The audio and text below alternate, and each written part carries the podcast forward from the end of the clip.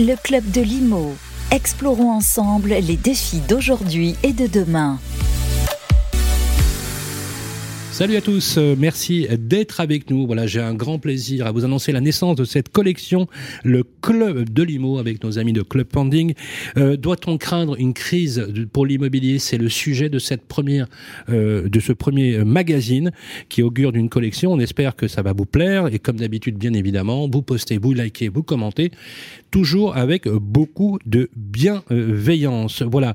Euh, le titre, bien évidemment, il a peut-être de quoi vous interpeller puisqu'on va parler euh, d'une possible crise. En tout cas, en ce moment, on, essaye d'identifier les facteurs, les indicateurs qui nous permettent de dire peut-être que euh, on va être impacté sur une crise qui dépasse d'ailleurs très largement l'immobilier. Vous l'avez bien compris, avec une inflation qui est en hausse, avec des coûts astronomiques de matières premières, des coûts de l'énergie, bien évidemment, des conflits géopolitiques. Ça pose le débat de ce pourquoi on est réunis aujourd'hui. C'est parti pour ce premier numéro du Club de l'IMO. Le club de Limo. Alors je vous rassure les amis, vous qui nous écoutez, on va pas euh, essayer de vous mettre le moral en berne. Au contraire, on va essayer d'avoir une option constructive et résolument optimiste, ce qui est une bonne chose. Et n'oubliez pas que le bien est toujours un élément du beau. C'est pas moi qui l'a dit, c'est Emmanuel Kant. Voilà. Merci d'être avec nous. En tout cas, Euh, on va parler d'un sujet euh, euh, avec un ensemble. On a souhaité avoir un casting euh, différent de personnes qui parfois empêchent les idées de tourner en rond, de dialoguer avec des économistes, des essayistes, mais aussi des opérateurs pour avoir les regards, mais aussi le destinataire final, les usagers. On est allé, on s'est permis d'aller dans la rue et demander aux Français si l'immobilier pour eux, par exemple, était toujours une valeur refuge et si ça leur plaisait toujours bien. Euh, et pour animer ce premier numéro de lancement du Club de Limo, j'ai le plaisir d'accueillir sur le plateau Émilie Cohen. Bonjour. Bonjour, bonjour à tous. Comment ça va Émilie? Eh ben, ça va super, Sylvain. Émilie, directrice marketing de Club Pending et euh, fondatrice du Paper Club et animatrice du Paper Club, on en parlera euh, tout à l'heure. Vous êtes l'éditorialiste avec moi pour cette collection, je suis ravi de la démarrer avec vous également de Club Pending, son directeur général est avec nous sur le plateau, c'est Gauthier Allard. Bonjour Gauthier. Bonjour Sylvain, Comment ça va Gauthier? Pleine forme. ça se voit, vous êtes magnifique sur le plateau. C'est un plaisir de l'avoir sur le plateau, Gauthier Allard. Une présence rassurante, tranquille. Euh, J'allais dire presque une présence apaisante. Pour un financier, c'est plutôt pas mal d'apaiser euh, d'apaiser son public. Merci en tout cas d'être avec nous. Il nous fait le plaisir d'être avec nous parce qu'on tenait à voir Apsis, la marque Apsis, qui était aujourd'hui un acteur engagé et surtout une marque que j'apprécie tout particulièrement. Vous savez, quand on a fait Manufactura, on peut tout se permettre. Voilà. Absolument. On Vous peut tout se permettre. Et on a de bonnes raisons d'être optimiste, Sylvain. Absolument. Et euh, je suis ravi de vous avoir. Je crois que c'est la première fois, Manuel, que vous êtes sur le plateau. Manuel Tessier, directeur général d'Apsis Group. Merci d'être avec nous. Merci à vous. Et merci. Euh, Quelqu'un qui est connu, reconnu, qui est aussi un économiste, euh, essayiste. Il publie d'ailleurs régulièrement dans les échos ses chroniques qui sont écoutées avec beaucoup, beaucoup de plaisir. En tout cas, en ce qui me concerne, je l'ai lu et je les lis religieusement. Il est en duplex avec nous depuis Munich. Il est directeur de la recherche économique pour le groupe Allianz. C'est Ludovic Subran. Bonjour.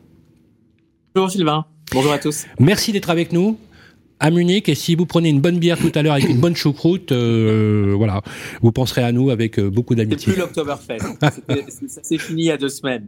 Mais euh, il y a quand même de la bière et des saucisses. C'est clair, c'est clair.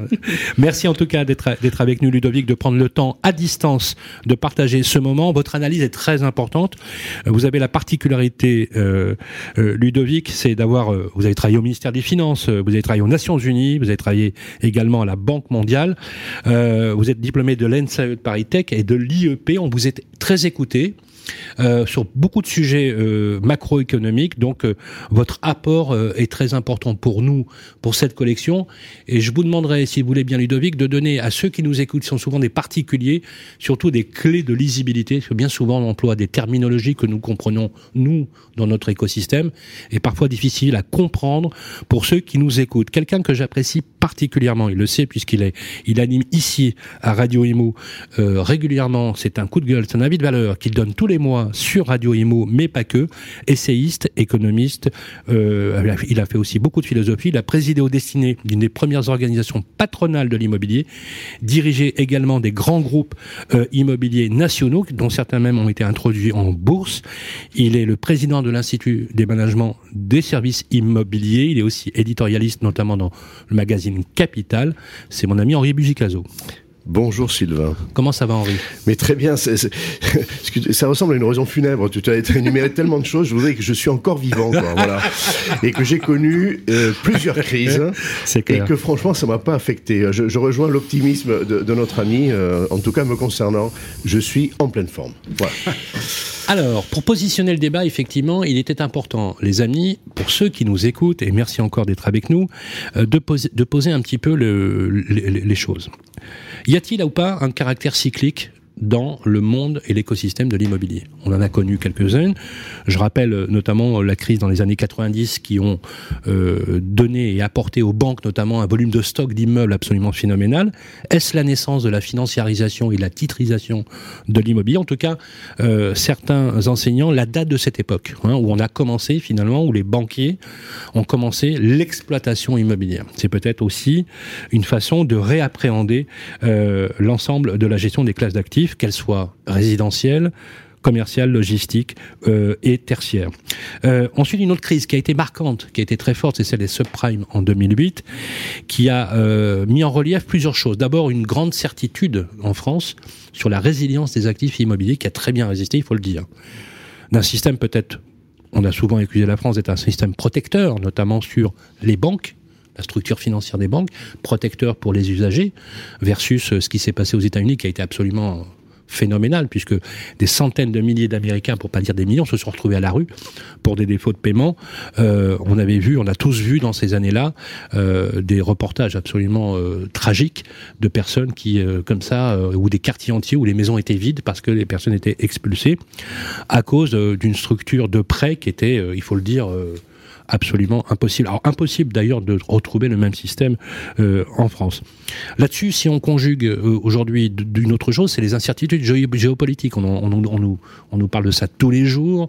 La crise en Ukraine que certains n'avaient pas vu venir, une envolée des matières premières, une inflation effectivement peut-être incontrôlée, et malgré tout un climat d'augmentation significative des taux d'intérêt et là, euh, bien évidemment, on voit la BCE, et ça parlera certainement à Ludovic qui nous écoute, qui a sorti l'artillerie lourde, on peut le dire, euh, sur les intérêts euh, et les, les, schémas aujourd'hui que semble emprunter peut-être l'Europe, à l'instar de ce qu'a fait la Fédérale Réserve effectivement aux États-Unis. Est-ce que ça va avoir un impact sur l'immobilier?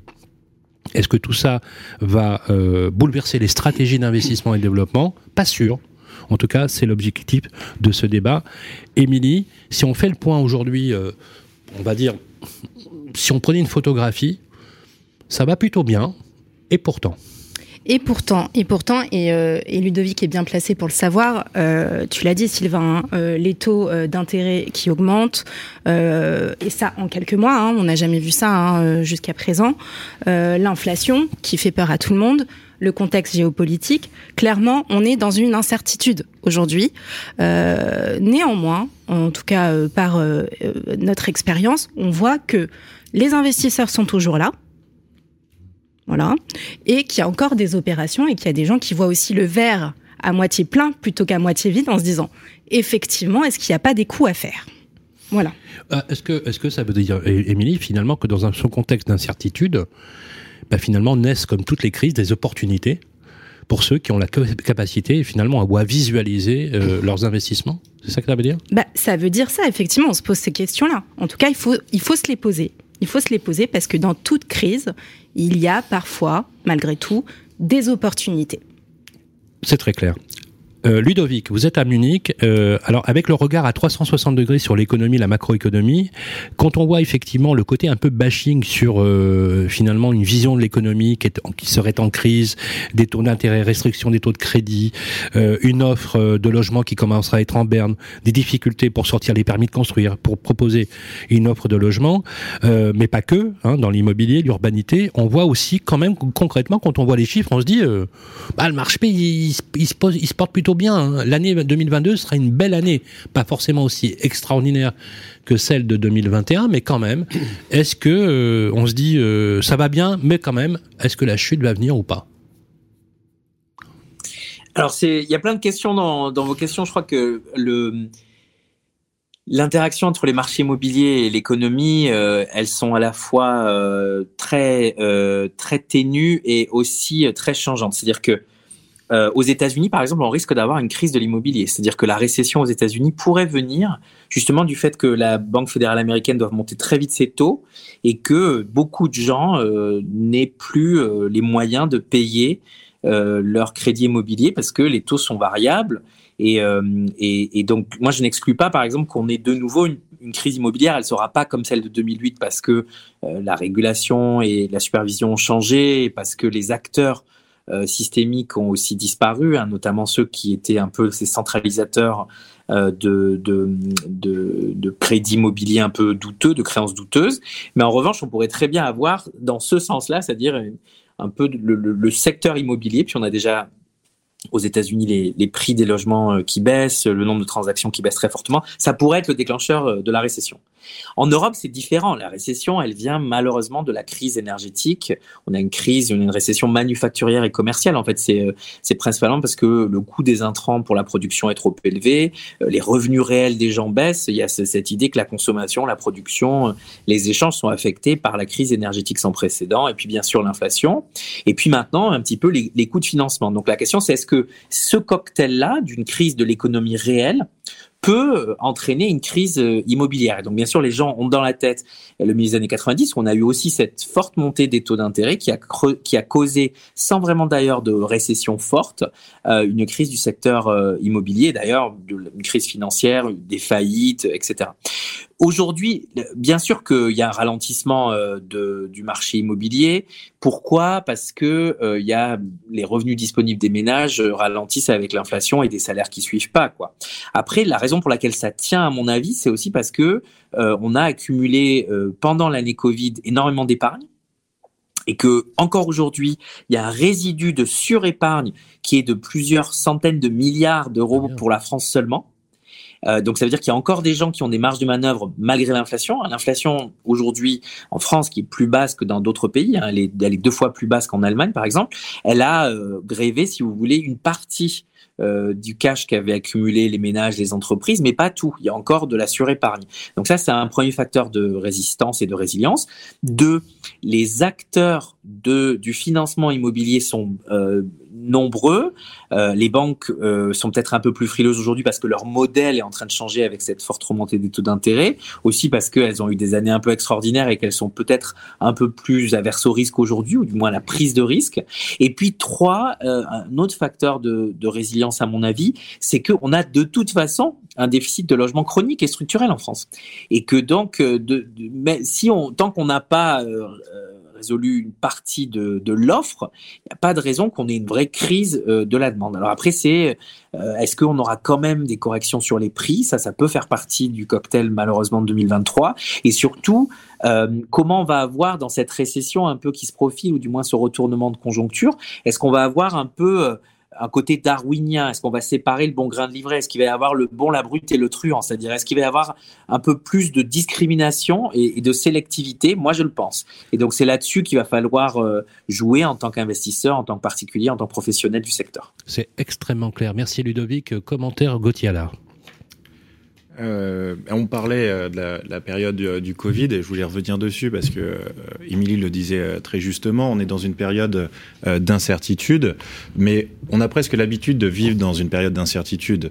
Pendant la période Covid, on échangeait avec beaucoup d'entrepreneurs et ils nous disaient, euh, donc entrepreneurs, des, euh, des acteurs de l'immobilier, euh, des investisseurs, des foncières, euh, des marchands de biens ou des promoteurs, euh, ils étaient quasiment dans cette même situation euh, où ils repoussaient toujours le, euh, le problème en se disant, en fait, actuellement, on ne sait pas comment ça va évoluer, on verra d'ici trois mois si les prix corrigent.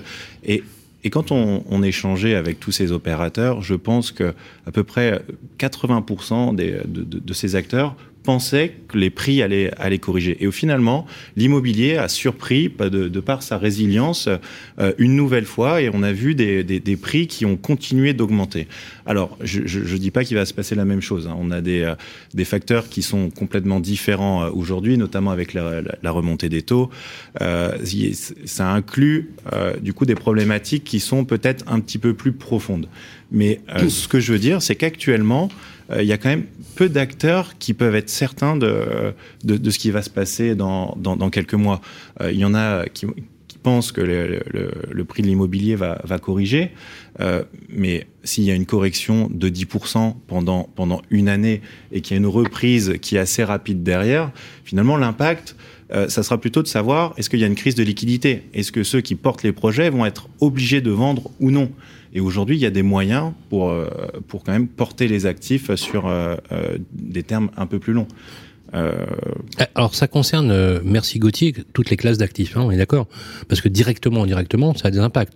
Euh, alors chez Apsis Group, vous avez, vous êtes sur une, une mixité finalement dans l'allocation d'actifs, parce que vous faites du résidentiel, vous êtes euh, sur du retail, même si à la base, on, vous avez une grosse réputation sur le, le commerce, bien évidemment. Euh, il y, a, y, a, des produits euh, absolument magnifiques. Tout à l'heure, j'ai parlé de Manufactura. Il faut savoir juste que, pour que vous sachiez que Manufactura est installé dans la deuxième ou troisième ville de, de Pologne, à Lodz. Ouch. À, la à prononciation, c'est Ouch, mais pour euh, regarder sur une carte, on va l'écrire Lot. Voilà. euh, alors, bon, en plus, bon, j'ai une sensibilité euh, particulière pour Lot, puisque j'avais un beau-père qui était natif de, de, de, de Ouch, donc de, de Lot. Et, et, et cette, ce manufactura a été considéré comme, au monde, le plus bel ensemble commercial au monde, distingué comme tel. Mais quand on voit le projet, quand Maurice Bancet est arrivé euh, à Ouch à cette époque-là, pour visualiser la transformation de, de, de, de cet ensemble immobilier d'Israël Poznansky, c'est juste exceptionnel euh, comme réalisation vous avez cet ADN, hein, vous avez cet ADN de preneur de risque en fait. C'est ça que je voulais dire. C'est-à-dire que euh, comment aujourd'hui vous interprétez finalement les messages qui ont été donnés, l'explication extrêmement claire de, de Ludovic, à l'instar de ce que nous a expliqué aussi Gauthier. Euh, cette incertitude-là, est-ce qu'elle crée pas finalement autant d'opportunités de manière certaine, elle crée des opportunités. Euh, je n'ai pas de boule de cristal. En revanche, je, je pense qu'il est intéressant d'analyser le passé. Et vous avez évoqué euh, Manufactura. On pourrait également évoquer Beaugrenelle, qui est un oui, site que nous avons développé, ouvert en 2015. Et il est intéressant quand on regarde l'histoire de Beaugrenelle, c'est que le financement de cet actif aurait dû être signé deux jours avant la faillite de Lehman Brothers on imagine bien que du coup, le financement n'a pas pu être signé. Pour autant, Beaugrenelle a ouvert en 2013. Ce que je veux dire par là, c'est que euh, ce sont des cycles longs et que, euh, comme l'expliquait euh, à l'instant mon camarade, il faut parfois aussi savoir un peu porter les actifs. Mais le propre des entrepreneurs, et ils sont beaucoup à nous écouter, c'est d'avoir une vision et d'être capable de porter des risques sur parfois du long terme. Et puis on a aussi d'autres bonnes raisons de se réjouir. L'année 2022 sur l'immobilier tertiaire a été exceptionnelle. On a battu des records Absolument. de transactions, des transactions de plus de 100 millions d'euros. Ça a été euh, l'année 2022 un record et elle n'est pas terminée. Donc on a aussi de bonnes raisons d'être de, de, de, optimiste. Et puis on voit aussi les taux de collecte euh, dans les SCPI qui sont euh, très importants. Autant d'argent qui peut aller sur le marché. J'imagine qu'on aura l'occasion de parler de la crise bancaire à venir. Là, peut-être qu'il y a des choses à regarder. Alors c'est vrai que je mets, je mets en parallèle, euh, sous le contrôle de Ludovic qui nous écoute, effectivement, que l'augmentation de la collecte sur les CPI, c'est lié aussi à la surépargne dont vous parlez tout à l'heure, parce qu'effectivement, ce sont devenus des véhicules d'investissement qui ont été extrêmement prisés par les Français. Et, euh, et les collectes euh, du crowdfunding qui augmentent tout autant. Absolument. Oui, oui, Ludovic. Pardon, je disais la surépargne d'un côté, mais aussi le fait que depuis quelques mois maintenant, les gens ont peur et donc refont de l'épargne de précaution. Absolument. Et donc euh, c'est aussi ça, hein, la récession ou du moins le, le, retournement de conjoncture, il se voit déjà dans les chiffres de consommation. On a en ce moment euh, la consommation euh, qui baisse, mais euh, euh, les, enfin, d'ailleurs, elle baisse en, volume mais pas en valeur parce que tout coûte un peu plus cher, mais euh, l'épargne qui réaugmente. Donc, euh, c'est aussi pour ça que les SCPI font partie euh, de, de, ces véhicules d'investissement qui sont vus comme un protecteur euh, contre l'inflation et donc euh, gagne toujours en attractivité encore sur 2022. Henri Alors que les gens refont la fête, revoyagent et ressortent. C'est très clair. Merci Ludovic. Euh, Henri, alors bien, on, on en a beaucoup parlé. Quand, quand, alors vous, vous avez cette particularité, c'est vraiment d'aller à l'origine même, à, l'échelle iris de la distribution du produit immobilier, en passant par l'aménagement et, et les grandes organisations aujourd'hui. Qu'est-ce que, comment, voilà, cette photographie, à l'instar de ce que vous avez écouté, votre analyse. On peut se tutoyer, Sylvain Mais avec grand plaisir, Henri. C'est ce qu'on fait dans la vie. Oui, c'est vrai qu'on a le code, on a un code, ça. alors, on a un code à la radio, euh, Henri, Oui, je, bien- sais, allez, bien- je, bien- je bien le- je évidemment. le brusque euh, parce que ma voisine s'est permis de le permise faire. de le et- faire. Mais, euh, et, voilà. euh, voilà, et on est, on est, on est assez proches. Mais c'est vrai qu'Henri, quand tu prends cette photo, photo, photo- photographie, tu le sais, puisque tu as animé récemment d'ailleurs euh, des assises, tu étais d'ailleurs euh, aux pyramides d'argent euh, en Nouvelle-Aquitaine avec euh, Pierre Vital, euh, tu as rappelé des éléments très positifs effectivement, mais quand même tu as aussi cette particularité, c'est d'avoir mis point sur ce qui finalement va plutôt mal dans le pays. P- euh, d'abord, moi je, je suis d'accord pour dire que cette, cette émission, elle a une vertu, c'est de se dire la vérité ou ce qu'on croit être la vérité pour la surmonter. Euh, je crois fondamentalement dans l'agilité, l'intelligence des acteurs, que ce soit des acteurs professionnels ou que ce soit les ménages. Simplement, les stratégies peuvent pas être les mêmes euh, selon les périodes. Quand même, moi je note que cette, crise, euh, elle est sans précédent. Ça, il faut se garder de comparer terme à terme les crises. D'ailleurs, les, les économistes de, de, de métier ne le font pas. Ils sont très précis là-dessus. Il y a des points communs, c'est évident. Mais euh, faut être clair, cette inflation euh, euh, non maîtrisée, on ne l'a pas connue. Euh, en tout cas, l'inflation, la mauvaise inflation. On a des parents ou des grands-parents qui nous disent ah mais l'inflation c'est l'ami de l'immobilier. Oui, quand on a l'inflation des revenus et l'inflation des coûts, on n'a pas aujourd'hui celle des revenus, ils ne l'auront pas à due proportion. Bon, donc ça c'est quand même un, su- un sujet. Il y a une désolvabilisation de la demande qui tient à cela. Après, moi je pense qu'il faut distinguer aussi les acteurs institutionnels qui eux vont continuer à avoir euh, du crédit, qui ont des moyens, euh, qui n'ont pas le même euh, le même rapport à l'argent et qui vont pouvoir profiter d'opportunités, c'est une évidence. Et puis les acteurs particuliers, les ménages, qui se heurtent aujourd'hui à l'impossibilité pour beaucoup d'entre eux. Allez, en gros, il y a 40 ou 50% des dossiers qui passent plus pour des raisons mécaniques, augmentation de taux et taux d'usure. Bon, donc il ne peut pas ne pas y avoir une, une baisse du nombre de transactions. On a encore un rythme élevé, mais parce qu'on regarde dans le rétroviseur. Bon, euh, des affaires qui se, qui se concluent là ont été euh, initiées il y, a, il, y a, il y a 4, 5, 6, 8 mois. Donc euh, c'est inévitable. L'impact sur les prix, qui profitera et aux acteurs institutionnels et aux autres, pour moi, il est inévitable. C'est plutôt positif. Mais c'est positif et je suis tout à fait d'accord avec l'idée que la correction, c'est même le, la, euh, allez, le, le euh, la prévision que je fais. Moi, je, je prends le risque. Hein.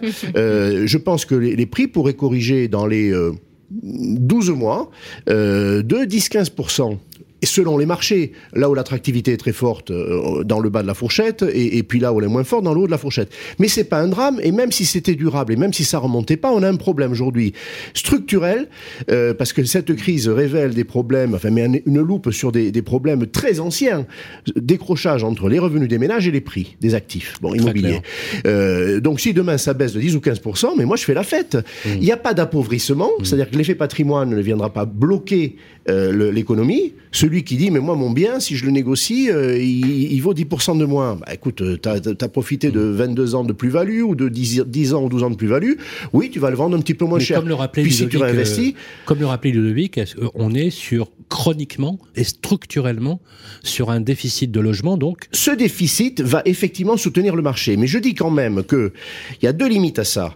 Quand j'entends euh, de manière euh, inconsidérée, c'est pas du tout ce que dit Ludovic, c'est pas ce qu'on dit ici, qu'il y a un tel besoin qu'il n'y a pas de raison pour que les prix ne continuent pas à augmenter. D'ailleurs, c'est formidable. Non, c'est injouable. Pourquoi? Parce que le couvercle de la solvabilité des ménages, qui sont euh, appauvris, leur reste à vivre et, et réduit par l'inflation de toutes choses. L'accès au crédit qui est difficile et qui va être sélectif. J'entendais ce mot-là. Oui, il va être sélectif. Faut être très clair. On va arrêter de, de se la jouer.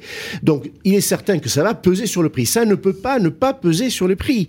On serait le seul secteur d'activité où étonnamment la demande n'a pas n'a pas son mot à dire. Il y a ça et euh, la, deuxième la deuxième considération, c'est que euh, il y a effectivement aussi une inquiétude des ménages. On l'a senti dans les agences immobilières. Faut se dire la vérité. Les institutions, je trouve qu'elles aseptisent un peu la vérité. Tu parles à un agent immobilier à Paris, à Rennes, à, euh, ailleurs dans une ville moyenne, il te dit en mars déclaration de guerre, c'était février, hein, à l'Ukraine, eh bien, il y a eu déjà des, des, projets qui ont été suspendus. Il y a une crainte. La, peur qui a pesé sur les, les, les, ménages lors de la pandémie était sans commune mesure. On a cru à la science, on a cru aux mesures de confinement, on n'a pas eu tort. Là, on se demande comment on va sortir de cette inquiétude géopolitique. L'inflation n'est pas maîtrisée. Et dernier élément, la décision publique.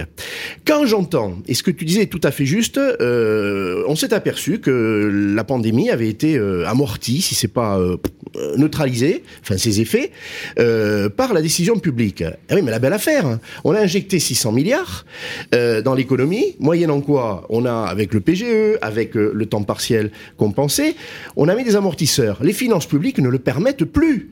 N'espérons pas et c'est pour ça que je dis que c'est les prix qui vont venir euh, apporter la variable d'ajustement, parce que c'est pas Bruno Le Maire qui va nous remettre. Euh, il y a déjà le bouclier tarifaire, il y a des choses, mais on est au bout de l'exercice. On est au bout de l'exercice. Et, euh, l'Assemblée ou le Sénat ne voteront pas un déficit qui va filer. On va hypothéquer deux générations après nous. Moi, je suis pas candidat. Et il y a aussi la question de l'épargne qui a été évoquée.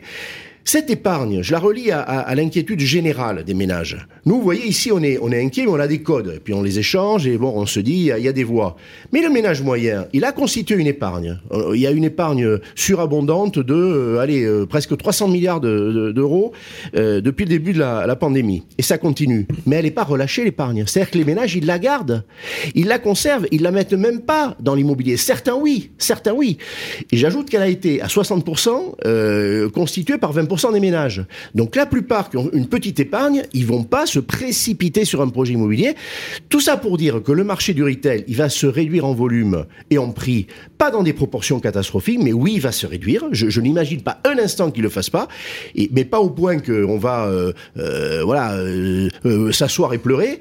Mais il va, oui, qui est, qui est 20% de transactions en moins, par exemple en 2023, ne m'étonnerait pas. C'est pas un drame, mais c'est la vérité. Voilà. Alors, je vous propose, je, je, voyais Ludovic à distance qui opinait du chef et qui euh, effectivement va intervenir. Mais avant que vous interveniez, Ludovic, ce que je vous propose, c'est que on s'est permis, euh, les amis, d'aller euh, dehors pour poser la question aux Français.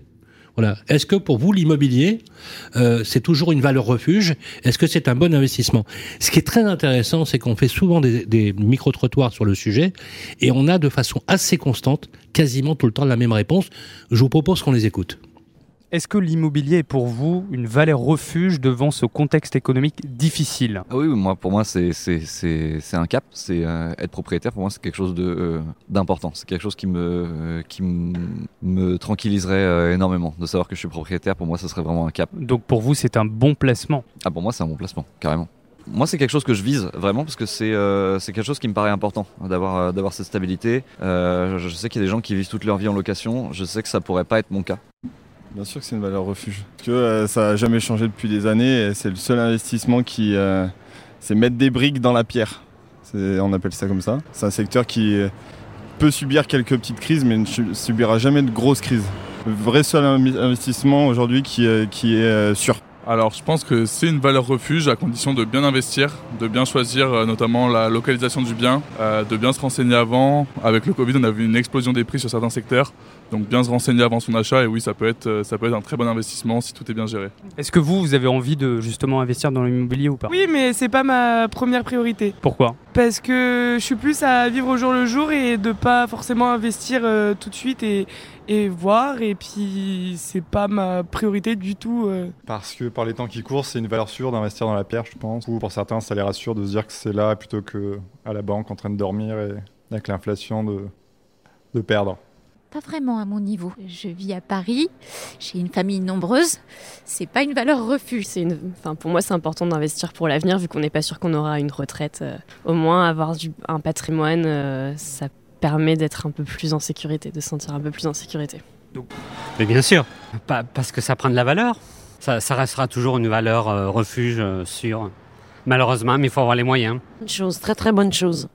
Et je pense que c'est une valeur refuge.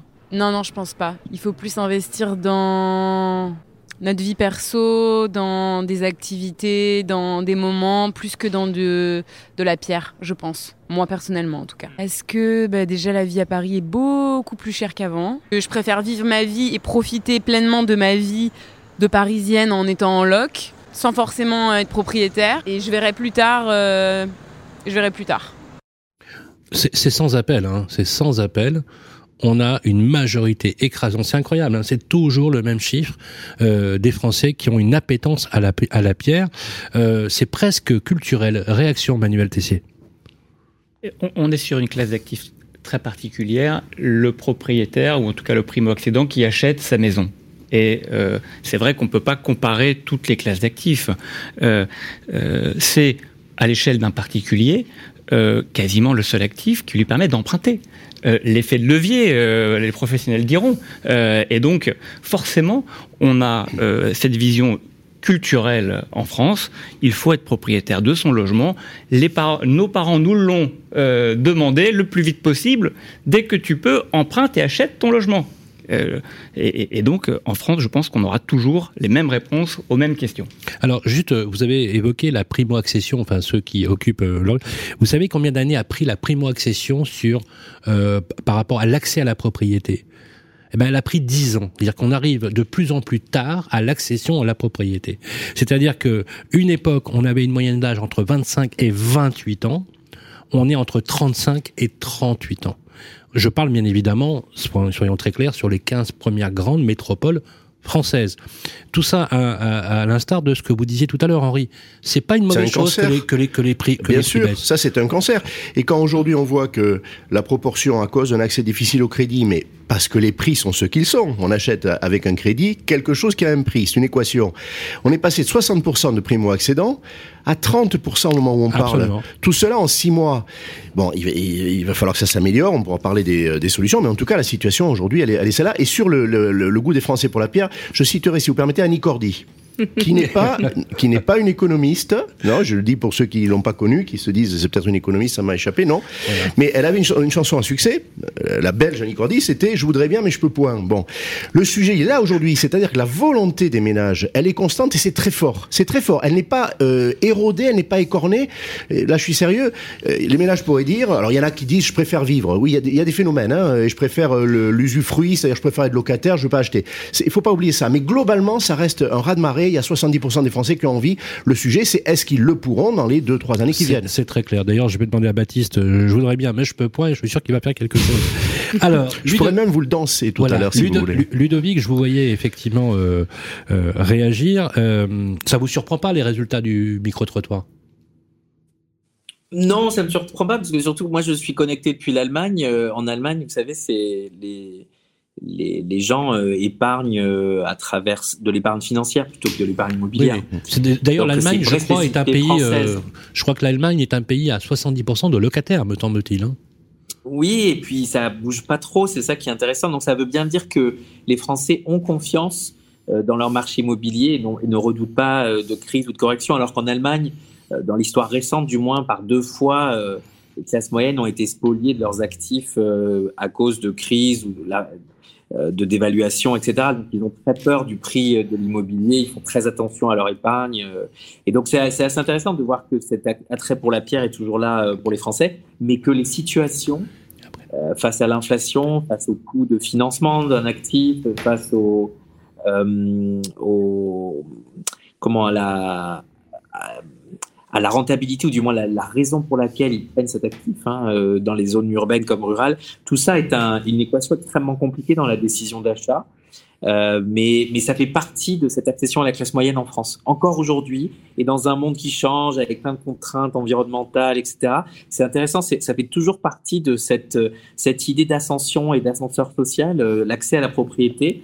Euh, et donc même pour ceux qui ont les moyens un peu plus modestes euh, d'avoir ce coup de pouce sans débordement, on n'est pas du tout dans les situations américaines ou euh, britanniques avec des choses beaucoup trop pendettées et beaucoup trop euh, comme, comme, comme montage. Là, on est dans quelque chose qui est juste assez linéaire pour ceux qui peuvent le permettre, mais je rejoins ce que disait Henri. On est aussi dans une situation très différente aujourd'hui avec euh, euh, des, des ménages. Je parlais de ceux qui ont de la surépargne. Il y a aussi beaucoup de gens euh, qui tombent dans une forme de précarité très vite à cause de l'inflation Alors justement, alors justement, c'est ce que merci de, de faire cette transition parce qu'effectivement, on est quand même sur des explosions démographiques, notamment sur les nouveaux usages. Euh, notamment la demande de logement, qui a doublé, doublé à périmètre constant. C'est euh, les, les, foyers monoparentaux, c'est la demande multiple euh, de, de logements. Mais vous avez rappelé, Ludovic, permettez-moi de faire cette assertion, c'est de, de, de, rappeler que l'économie immobilière est, est, quelque chose qui est inhérente à la culture française. Si je vous dis liberté, égalité, vous dites Fraternité, mais c'était pas ça à l'origine, c'était propriété. Absolument de 1789 à 1792, ouais. c'est liberté, égalité, propriété. Et, oui. et de la naissance, euh, et d'ailleurs la transcription des usages coutumiers en 1812 euh, par euh, le Premier Empire a été la transcription. Né, en fait, né. absolument, a été la transcription d'un droit de propriété qui a irrigué euh, finalement l'Europe. Ça peut être expliqué. Alors c'est intéressant parce que l'anecdote, elle, elle, elle, est pas neutre. Ça, ça démontre l'attraction euh, viscérale qu'ont les Français vis-à-vis -vis de la propriété, Billy Cohen. Oui, tout à fait. Mais ça, c'est une, c'est une évidence et on le voit avec le micro-trottoir. Moi, ce que j'avais envie de dire, Sylvain, c'est aussi ces alternatives à devenir propriétaire. Aujourd'hui, bah alors. Alors, avec le crowdfunding, on ne devient pas propriétaire, mais c'est un nouveau moyen euh, d'investir dans la terre. Voilà, indirectement. Exactement. Aujourd'hui, on peut diviser le foncier. Il y a plein d'acteurs aujourd'hui mmh. qui pullulent. Euh, et donc, on voit bien, hein, c'est, je peux pas acheter. Donc, du coup, je vais acheter avec d'autres personnes. Et donc, je deviens propriétaire. Tout à fait. C'est un fait. On peut devenir propriétaire aujourd'hui, mais autrement. La SCPI est, est aussi une réponse. C'est de la pierre. C'est un morceau un nouveau de pierre. Mode, c'est un nouveau mode d'acquisition, bien, bien évidemment. Et ce qui est très intéressant, euh, Gauthier, c'est que avant, quand on, quand on disait que on parlait de, de finances participatives. Hmm. En fait, c'est comme si finalement on s'adressait, et ça, ça va beaucoup parler à mon avis à Ludovic, à, à l'agora, au peuple, en leur disant, bah vous aussi, vous pouvez prendre votre destin à main, et quel que soit le degré ou le ticket, on peut dire les choses comme ça, mmh. vous avez la possibilité d'investir. J'ai 10 euros, euh, j'ai 100 euros, j'ai 1000 euros. Alors ça dépend ouais. effectivement de la logique de certaines euh, plateformes. Euh, ça a révolutionné les mentalités? Est-ce que ça a aussi révolutionné les usages? Oui, tout à fait. Sur, sur les mentalités, c'était surtout de pouvoir investir dans l'immobilier en, en, toute simplicité, en quelques clics. Et, et vous êtes devenu en plus ultra crédible, vu les volumes. Oui, tout à fait. C'est vrai que là, on fait des volumes assez importants. Cette année, on envisage de financer à peu près 500 millions. Mais je voudrais revenir peut-être au début de, de Club Funding, parce que tout le monde ne le sait pas, mais au début, on finançait aussi des PME. Et je, re, je reviens sur le côté, euh, l'appétence des investisseurs à financer euh, la pierre. Ben, on l'a vécu. Au début, on leur proposait des projets d'investissement dans des PME et des projets immobiliers. Et on s'est très vite aperçu que nos investisseurs, euh, ils investissaient beaucoup plus vite dans les projets immobiliers. C'est pour ça qu'on s'est concentré dessus. Après, il y avait tout un tas de raisons. On parle de, la résilience de l'immobilier. On l'a constaté à notre échelle, des mises en place des garanties. Voilà. Donc c'est pour ça qu'on s'est vraiment concentré sur l'immobilier. Et nos investisseurs, ils sont ravis de pouvoir participer euh, à l'investissement dans l'immobilier de manière très simple. Et on parle des nouveaux usages. Nous, on l'a, on, l'a connu aussi en mettant en place un partenariat avec euh, Colonize pour faire du co-living. Donc c'est vrai c'est, c'est peut-être aussi une des raisons pour laquelle euh, les, jeunes aujourd'hui ne souhaitent pas euh, réaliser leur acquisition trop trop vite, parce qu'à 25 ans, on préfère peut-être vivre dans des euh, dans des colocations ou euh, dans des établissements de co-living. Et ça, ça a vraiment évolué. Par contre, euh, tous ces jeunes, euh, dont j'en fais partie, hein, je, quand, quand, je dis jeunes, c'est la tranche euh, des trentenaires, on a tous euh, envie d'investir quand même dans l'immobilier. Et aujourd'hui, il y a des contraintes, c'est les contraintes bancaires principalement. Euh, quand on va voir son banquier, qu'on qu qu lui explique le projet, c'est la banque qui peut mettre un, un, un stop au projet. Mais sinon, tout le monde va investir dedans. Et là où le crowdfunding a été assez innovant pour financer des projets immobiliers, donc des professionnels, pourrait l'être aussi sur euh, ce nouvel aspect d'investissement en immobilier. On parle beaucoup des SCPI, mais euh, dans les SCPI, ça manque peut-être un petit peu de concret. Et on l'a bien vu avec le produit de, de, de, de Club Funding, d'investir dans le projet, de savoir exactement dans quel immeuble euh, on, peut, on peut investir. Et on a envie de structurer un peu la même chose, on appellerait ça plutôt du, du crowd investing, où l'investisseur euh, pourrait se regrouper avec d'autres investisseurs pour acheter et porter un actif euh, qui serait totalement géré, parce qu'aujourd'hui, on a aussi une autre vision de la propriété. Euh, la propriété, c'est plutôt l'investissement immobilier, c'est ça qui est intéressant, c'est de faire vivre euh, son, son, patrimoine sur plusieurs années, euh, de pouvoir euh, utiliser le levier bancaire, mais peut-être à une autre échelle. Si demain, on rassemblait une multitude d'investisseurs pour acheter un bien à, à, un, à, un, certain montant et qu'on mettait en place un levier bancaire de, de 50%, les banques financerait ce type de projet. Et c'est peut-être là euh, l'évolution de demain qui apporterait cette liquidité parce que le particulier seul a du mal à acheter euh, un appartement euh, dans Paris à 10 000 euros du mètre avec des rentabilités à 3,5 quand, quand elle emprunte. Euh, à, j'ose même pas dire parce que ça, ça change toutes les semaines, mais à 2,5, 3,5, voire 4, on, on voit tout suivant la durée. Manuel? J'ai pas grand chose à ajouter. Je crois que tout a été dit. Les, les, et, ces, ces, évolutions d'usage, euh, on les retrouve euh, dans d'autres classes d'actifs. Euh, le, le, sur l'actif immobilier tertiaire, dans les bureaux, le, coworking, ça, ça a évidemment été une révolution et on le voit aujourd'hui dans les projets. Il n'y a pas un projet de taille qui se fait sans coworking. Et donc, la révolution des usages de l'immobilier, je dirais qu'on est qu'au début. Euh, révolution dans les usages, révolution dans les usages dans les financements, euh, révolution dans les projets. Euh, on faisait des projets, un projet tertiaire, un projet commercial, un projet résidentiel. Aujourd'hui, c'est terminé. Il n'y a pas un seul projet qui se fond de plus de 15 000 mètres carrés qui n'intègre pas toutes les classes d'actifs. Aujourd'hui, euh, donc on est, je pense, au début euh, encore euh, de, de, de, de, la révolution des usages dans l'immobilier. Ça, ça me, ça, ça, me semble évident. Réaction, Ludovic. Alors justement, quand on vous dit, alors vous, de votre point de vue d'économiste, que ça peut avoir un impact sur la baisse des prix, d'ailleurs, je donne juste un chiffre symbolique. Euh, 5 arrondissements sur les 20 arrondissements de Paris sont passés au-dessous de la barre des 10 000 euros. Alors c'est pas une baisse des prix, c'est un ralentissement de la hausse. Est-ce que c'est plutôt, euh, est-ce que c'est plutôt une bonne nouvelle? Est-ce que le corollaire de la baisse des prix Ce qui est sûr, c'est que c'est difficile de dire si c'est une bonne nouvelle ou pas. Ça dépend si euh, on est propriétaire ou on veut accéder non, mais pour à permettre aux Français d'acquérir. Il y a des perdants quand les prix montent et quand les prix, ah bah oui, euh, bah oui, les c'est sûr. accélèrent ou les prix euh, décélèrent.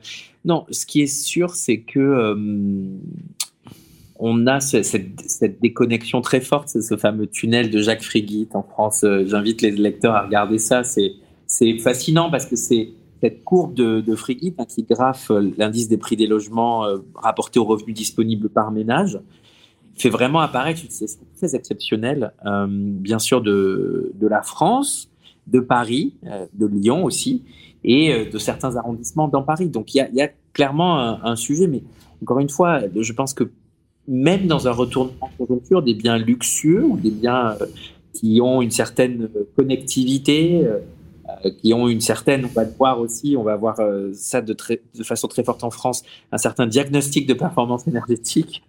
Euh, on, va, on va avoir ce, ce, cette idée que ce qui est qualitatif restera qualitatif. Donc, euh, et ça vaut aussi pour le marché de l'immobilier. Donc, euh, même s'il y a correction, par exemple, on regarde l'histoire des prix immobiliers dans la région, dans les grandes villes, il y a, des endroits qui ne corrigent pas, même dans des situations de correction un peu plus fortes dans d'autres endroits. Donc, euh, c'est des situations très euh, euh, très différentes et, au final je pense que c'est plutôt sain parce que ça veut dire que les nouveaux usages par exemple le télétravail a complètement rebattu les cartes de l'accès au logement et de l'accès à la propriété avec du coup des des, des, besoins, des économies. On a une vraie redistribution de richesse qui est en train de s'opérer en France entre euh, Paris et, le reste de la France grâce au télétravail, par exemple. Et ça, on n'aurait pas pu prévoir il y a encore deux ans que euh, euh, l'école blanc allait pouvoir télétravailler. Euh, on, on, a aussi, Henri le disait tout à l'heure, il y a cet interventionnisme très fort de la part de l'État qui a fait du quoi qu'il en coûte face à la crise Covid, qui essaie de faire du quoi qu'il en coûte, mais il y a des trous dans la raquette face à la crise énergétique. Et donc ça, ça a complètement aussi euh, changé l'attractivité relative euh, du logement, de certaines zones, euh, de, de, des, des mesures de subvention à, à, à, la classe d'actifs euh, euh, logement. Tout ça, c'est en train aussi d'évoluer au gré euh, d'interventions très fortes du pouvoir public ou de, de moins d'interventions à venir parce qu'ils auront moins les moyens de faire des, des, plans comme les prêts à taux zéro, etc. Donc il y a, y a, tout ça qui joue et c'est plutôt bien. Je pense que c'est toute une question de résilience et euh, de, de, savoir gérer justement ces cycles et ces crises qui sont chaque fois différentes. Et, et, ce qui est qualitatif, même pendant une crise, reste qualitatif. Moi, je, je pense vraiment que c'est ça le, le message clé. Merci Ludovic. Nous, il nous reste quelques minutes pour conclure, mais il y a un sujet sur lequel je voudrais aussi vous faire agir, c'est la rénovation énergétique. Et je vous renvoie à une chronique. Euh, du, on, on, va verser du sang et des larmes euh, pour une chronique écrite par Ludovic Subran d'ailleurs sur la rénovation énergétique.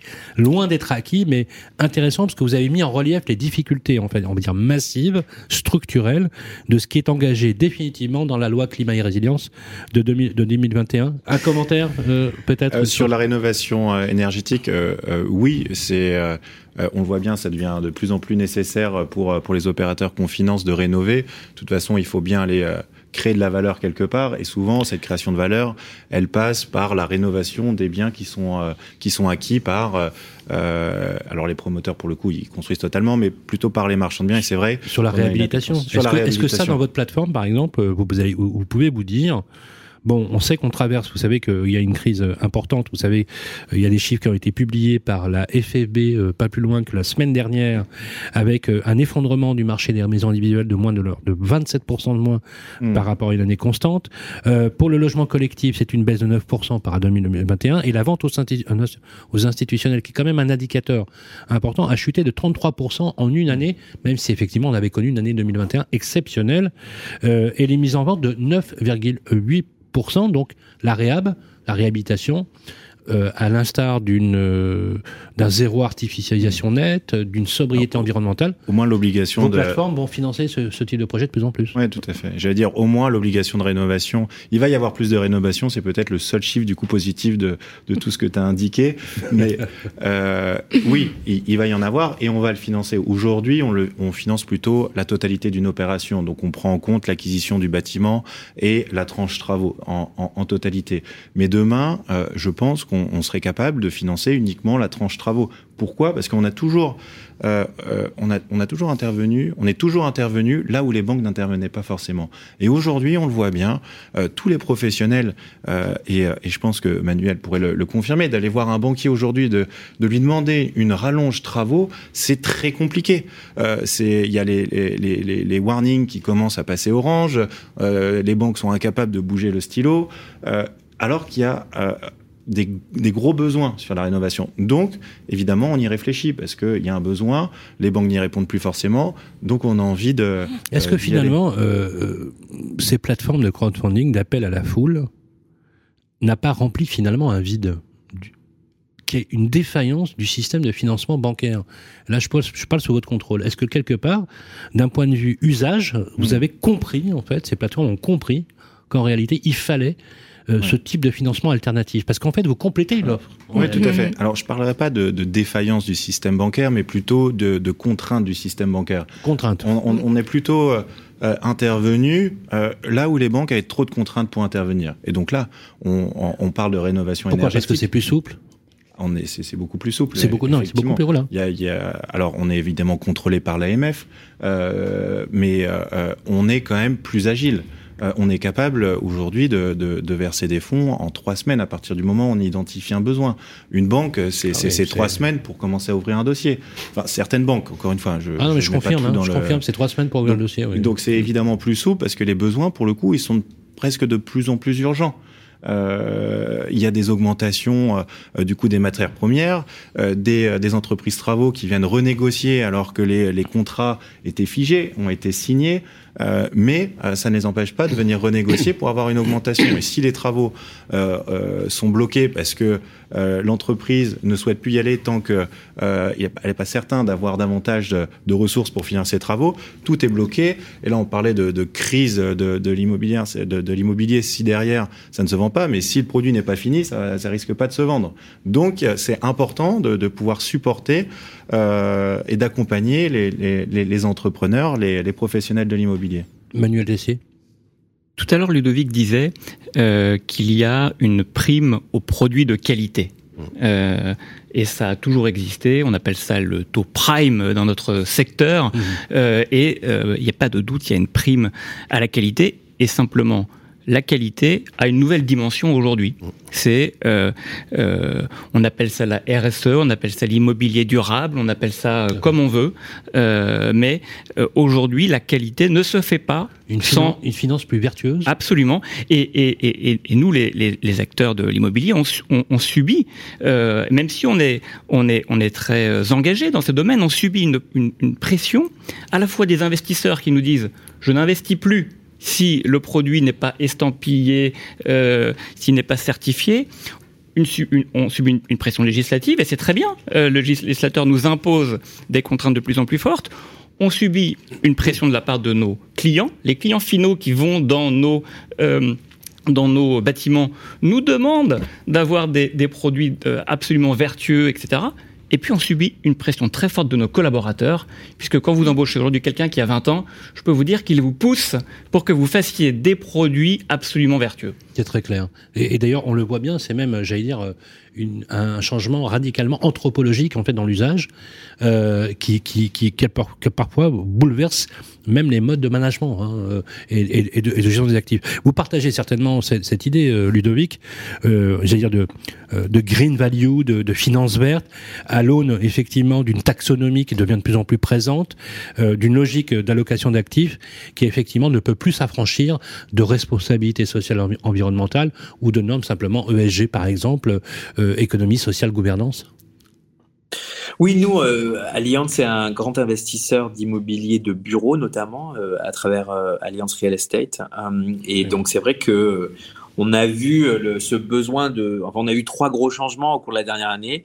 L'immobilier d'expérience, donc les gens veulent venir au bureau si et seulement si il y a des choses intéressantes qui s'y passent, et donc un environnement de travail très spécifique. Donc ça, c'est euh, c'est typiquement euh, lié à ces changements sociaux d'usage et donc au télétravail des codes blancs. L'immobilier responsable, c'est-à-dire que ce que vous disiez sur le, les normes environnementales, et, et moi je parlais tout à l'heure des diagnostics de performance énergétique pour l'immobilier de détail, parce que là c'est une révolution. Une révolution, Euh, Les, oui. les données sont, sont euh, quasi inexistantes ou très peu fiables. Enfin, on va avoir un vrai choc sur euh, sur les transactions, sur les DPE. Et donc, donc dans l'immobilier de bureau, l'immobilier euh, euh, responsable, j'en parlais. Et troisième chose, je crois aussi qu'il y a cet immobilier euh, prime qui était toujours présent dans l'immobilier de bureau, mais qui a un peu changé parce qu'il y a cette idée de d'accessibilité, c'est-à-dire de, mobilité, de comment s'assurer que la, bon, on disait toujours dans l'immobilier location, location, location, mais je trouve que dans l'immobilier de bureau, ça a beaucoup changé. Je vous partage un exemple. Une, une grande société de conseil en stratégie, par exemple, euh, décide de partir euh, de la petite couronne parisienne parce qu'ils n'arrivent plus à recruter de talents des écoles, des grandes écoles de commerce euh, s'ils ne reviennent pas euh, dans le triangle d'or. Bah ça, Ah par oui. exemple, c'est- ça fait partie du, du, du, du quotidien, je voudrais dire, de, de, de, de l'attractivité de la marque employeur des entreprises aujourd'hui, de trouver un endroit qui soit accessible au transport et qui est d'ailleurs toute une série de services autour pour que les gens euh, se sentent euh, attirés par le lieu de travail. Henri Buzicazo Euh, deux, deux choses le, sur la qualification du patrimoine, que ce soit le patrimoine d'activité qui montre l'exemple, parce que la green value elle est apparue dans le tertiaire ou dans le commercial euh, avant d'apparaître dans le résidentiel. Mais euh, le mouvement il est engagé et tout le patrimoine va gagner en qualité.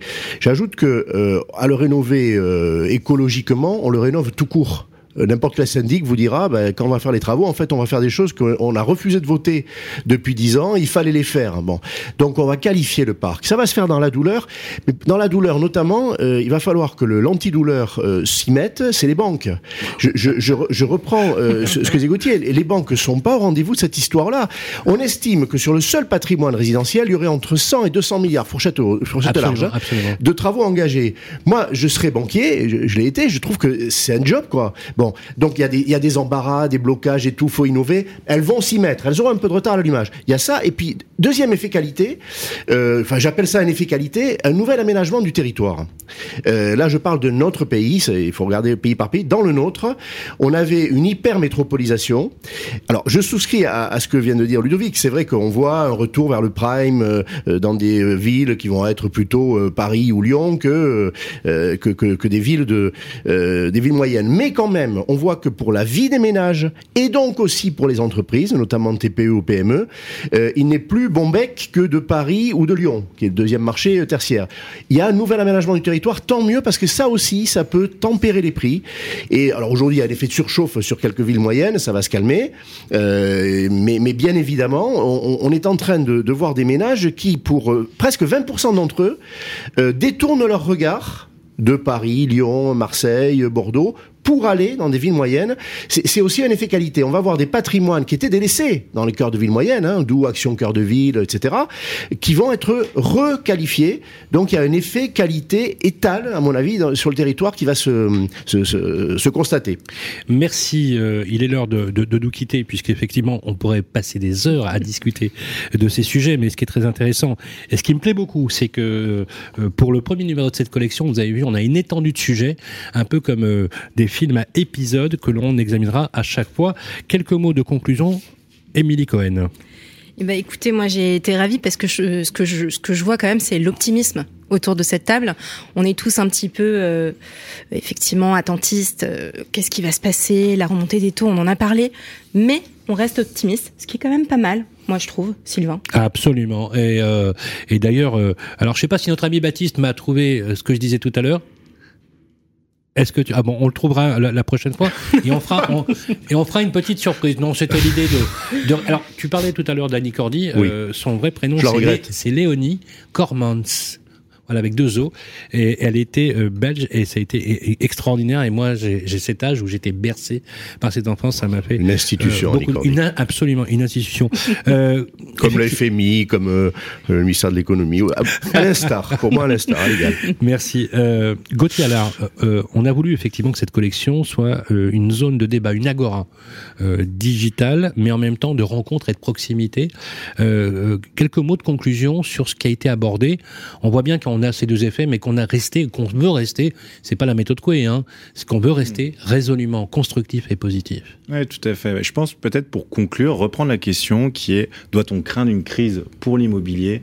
Et la réponse, elle est peut-être, mais quoi qu'il en soit, ça sera passager. Mm. Et c'est là-dessus, je pense qu'il faut, euh, il faut rester confiant. Une très bonne punchline. On ne sait pas si ça va durer euh, six mois. Si ça se trouve, dans six mois, les taux vont commencer à, rediminuer. Euh, il, va y avoir à nouveau euh, beaucoup d'investissements de la part des, particuliers. Mais peut-être que ça va durer plus longtemps. Mais quoi qu'il arrive, ça restera une durée qui restera à peu près maîtrisée. et qu'on passera bien, évidemment. Vous savez, ça me fait penser à une publicité qui, disait on a inventé un remède contre le cancer. Et voilà, pour financer la recherche. Et en fait, euh, ça met en scène deux personnes qui disent euh, Dis donc, euh, j'ai un cancer. Et l'autre, il répond Ben alors? Donc, c'est-à-dire que quelque part, dans la façon de- de- d'aborder ce- ces sujets-là, on est de toute façon, il y a un état de crise inévitable, mais une chose est sûre, c'est que ça durera. Pourquoi? Parce qu'il y a un besoin maslonien, faut le rappeler, qui est celui de protéger, qui est celui du toit, qui est celui du marqueur social, et que ça restera toujours une allocation d'actifs, et c'est un terme un peu pompeux, mais un investissement durable et pérenne. Exactement. Il faut juste s'adapter aux nouveaux facteurs. Absolument. Je voudrais qu'on remercie euh, Manuel Tessier, euh, directeur général d'Apsis Group. Merci Manuel. Merci Sylvain. C'était une première. J'espère que vous nous ferez le plaisir de revenir. Maintenant, vous avez votre ronde serviette ici à Radio Imo. Si vous me permettez, je voudrais faire un clin d'œil à Maurice Bancet. J'espère qu'il va nous écouter en différé et euh, qui est une légende, un grand monsieur de l'immobilier. Petit clin d'œil. Un grand merci à Ludovic Subran qui est euh, à Munich. Merci Ludovic. Voilà, directeur de la recherche économique pour le groupe Alliance. Et si vous permettez, je vais faire aussi un petit clin d'œil à mon ami François Troche, qui est le président de Alliance Real Estate euh, dans le monde, puisque c'est un grand monsieur aussi de l'immobilier. François, si tu nous écoutes, c'est pour toi. Merci encore une fois. Henri Buzicazo, merci Henri. Ah, moi, j'étais très heureux d'échanger avec euh, ces euh, grands professionnels. Ça et avec fait toi. extrêmement plaisir, Henri euh, Buzicazo, président de l'IMSI, éditorialiste essayiste, euh, celui qui nous questionne et qui rend, j'allais dire, agréable cette vitalité démocratique de l'échange. Et je trouve ça remarquable. Tu es Mais adorable. je le, non, mais je le dis à chaque fois parce que tu le sais, ça fait quelques années qu'on se connaît, que je le pense beaucoup. Je voudrais qu'on fasse un grand remerciement aussi à Gauthier Allard qui a permis effectivement la création de cette collection, le Club de l'humour. On va se retrouver d'ailleurs le mois prochain pour un nouveau numéro. On sera aussi sur des événements marquants. Merci euh, Gauthier. Je rappelle que vous êtes le directeur général de Club Funding, dont l'URL d'ailleurs est sur le podcast On y tient, ainsi que toutes les informations. Et on vous recommande bien évidemment de partager sans aucune modération. Et enfin, un triomphe à notre amie Émilie Cohen, directrice marketing de Club Funding, auteur aussi, on dit auteur ou autrice aussi parce que alors moi je le dis en anglais je dis host. Voilà, mais ça, mal, ça, ça marche euh, ça marche bien. De Paper Club bien évidemment. Ça vous a plu cette émission? Eh ben écoute c'est une première pour moi Sylvain et j'en suis ravi. Eh ben moi j'étais ravi. On va se retrouver d'ailleurs pour un nouveau numéro. On fera un peu de teasing sur la thématique. Euh, voilà cette émission euh, vous pouvez bien sûr la partager commenter. Donnez-nous notre, notre avis, notre avis. Euh, donnez-vous euh, donnez-nous votre avis. Donnez-nous votre avis. Ça va être beaucoup plus simple. Et on se retrouve tous ensemble. Prenez soin de vous le mois prochain. Merci à tous Le Club de Limo, une émission à réécouter et télécharger sur les sites et applis de nos radios et sur toutes les plateformes de streaming.